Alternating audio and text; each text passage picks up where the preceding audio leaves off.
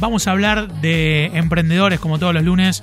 Muchos emprendedores se enamoran de su idea y a simple vista parece algo positivo, demuestra pasión por el emprendimiento, pero ¿qué problemas trae ese enamoramiento? Eh, quizás es como un disparador para abrir así. Trae problemas, ¿no? Enamorarse de esa idea. Sí, mira, te voy a contar una, eh, una pequeña anécdota, una experiencia Sí. que tuve yo en la primaria. No me acuerdo si estaba ponerle quinto, sexto grado, más Sí. o menos ponerle 10, 11 años. Y nos eh, vi- eh, veíamos el tema que tiene el reciclaje de las pilas, que hay que reciclar pilas porque, digamos, hacen mal a la naturaleza. Bueno, estábamos como estudiando ese tema. Sí. Entonces nos encargaron como, como tarea juntar, juntar pilas de. traer pilas a la escuela que íbamos a hacer una gran colecta de pilas.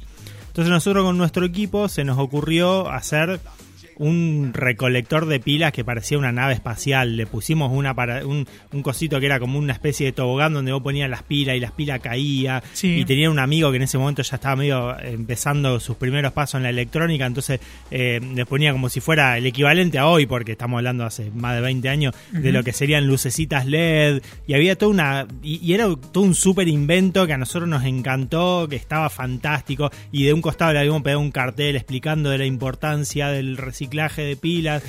lo llevamos a varios supermercados, hicimos varios de esos.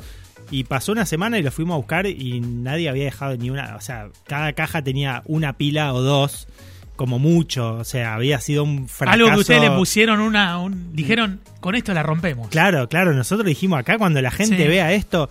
Y el mismo día que llegamos a la, a la escuela y, y cada grupo venía con su con las pilas que había recolectado, viene un grupo con una bolsa gigante de pilas que no la podían ni levantar de lo grande que era. Sí. Y todos nos quedamos así tildados porque ningún grupo había juntado tantas, ningún grupo había sido un fracaso tanto como nosotros, pero era como que todos habían juntado una bolsita de pilas. Y cuando le preguntan a estos pibes cómo hicieron para juntar tantas pilas, ellos habían salido a golpear, eh, tim- a tocar timbre casa por casa, a preguntarle a la gente si tenía pilas. Y se, así se recorrieron todo el barrio pateando eh, y juntando pilas en una bolsa, que después se hizo una bolsa gigante y que después lo metieron en más Claro. bolsas. Y cuando vieron que funcionaba, empezaron a, a- eh, y estaban todas las tardes haciendo eso, tocando timbre, juntando pilas, digamos. Y, y por qué cuento este ejemplo? Que, que a mí en su momento es como que dije, ah, bueno, no, no, no, no, me, no es que me enseñó algo en el mismo momento porque era un pibito, Sí. pero después con el tiempo, cuando empecé a ver este, este, estas cosas de, de emprendimientos, de, de lo que significa eh, sintonizar con una idea o sintonizar con un cliente, me, me acordé de esto, que, de esto que me pasó, porque en definitiva nosotros estábamos enamorados de nuestro producto. Nosotros nos enamoramos de la, eh, del hermoso recolector de pilas que habíamos hecho y jamás nos tomamos el mínimo trabajo de ponernos en los zapatos del cliente, que era ver, darse cuenta de lo obvio, ¿quién va con pila usada al supermercado?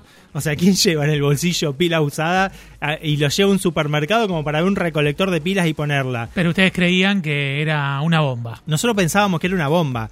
Eh, entonces, acá un poco la, la invitación es.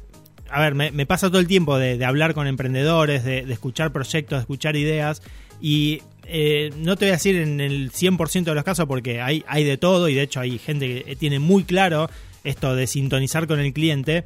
Pero es muy frecuente, sobre todo en emprendedores eh, principiantes que están haciendo su primer proyecto o que de golpe le apegaron, pe- le- les iluminó la, la cabeza una idea y están a full con su idea, con su producto, puliéndola, mejorando la detalles, pero tal vez el producto todavía no está en el mercado, todavía no sirve a ningún cliente en particular y, y en definitiva terminás cayendo como, como si fuera en un pantano del inventor, o sea, terminás inven- inventando constantemente Sí. algo que todavía no, no resuelve ningún problema ni satisface las necesidades de ningún cliente en particular.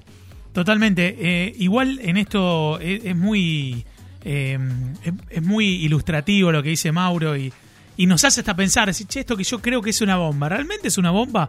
Porque, a ver, eh, vamos a suponer que registro que no es una bomba y a la vez registro que estoy enamorado de mi, de mi idea. ¿Cómo salgo de ese estado?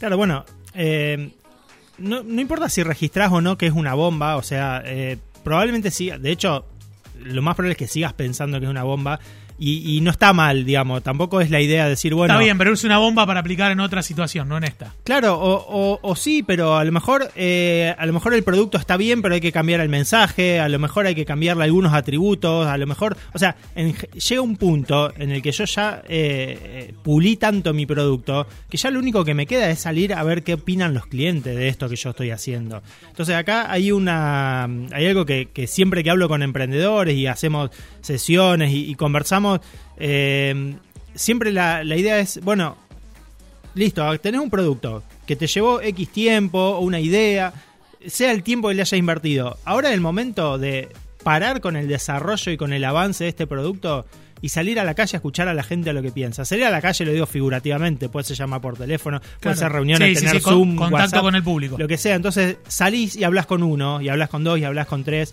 y le preguntás no sobre tu producto o lo que piensa de tu producto, que también es una posibilidad, pero un paso previo es entender su mundo, entender qué le pasa, entender sus problemas, entender sus necesidades, sus deseos, qué le pasa a esta persona, a este, a este cliente.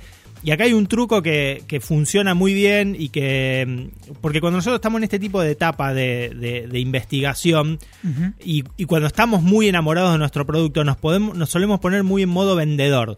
Entonces salimos y le queremos contar a todos nuestra idea, nuestro proyecto, y después le, pero como yo les digo en, en, en, en, la previa, bueno, pero ustedes tienen que escuchar, entonces por ahí van, mandan de golpe todo el pitch de su producto y le preguntan, ¿y qué opinas?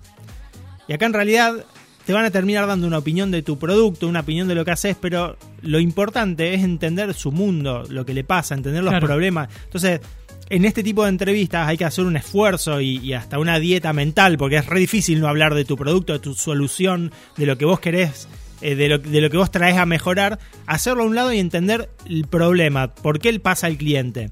Entonces, y acá el, truco para que la gente te suela, te, te, ayude y te dé la, la, reunión que vos necesitas, es ir a pedir consejos. Hay, hay una frase muy popular en el, en el ambiente de emprendedor que dice, pedí eh, dinero y te van a dar consejos. Pedí consejos y vas a obtener dinero. Muy bien, ¿eh? Hay una, una que está buena, eh, que no, sé si tiene que ver con el mundo de, los emprendedores, pero hay una frase, la voy a buscar ahora, de Shaquille O'Neal, con respecto a, sus, a su fortuna y a sus hijos, que es ilustrativa quizás. hay un montón de frases de, Sí, Shaquille, O'Neal es tremendo empresario, o sea, digamos, es eh, no, solamente le, fue muy bien en su, en su faceta deportiva, sino que supo invertir, supo crear proyectos, supo crear emprendimientos dentro del mundo de los emprendedores, muy, eh, es una figura importante, digamos. Eh, la frase es em, dirigida a sus hijos, dice, mis hijos se, se enojaron porque em, les dije que que ellos que no somos ricos. Yo soy rico, dijo.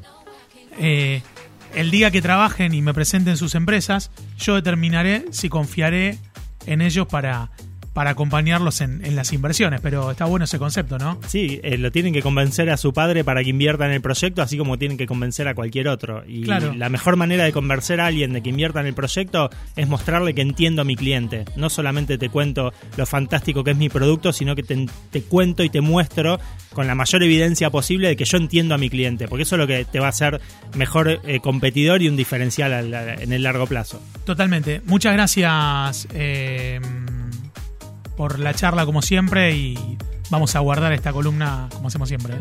Bueno, gracias Oso y saludo a la comunidad. Lo escuchamos a Mauro Sadu y lo vimos también aquí en Comunidad Fan.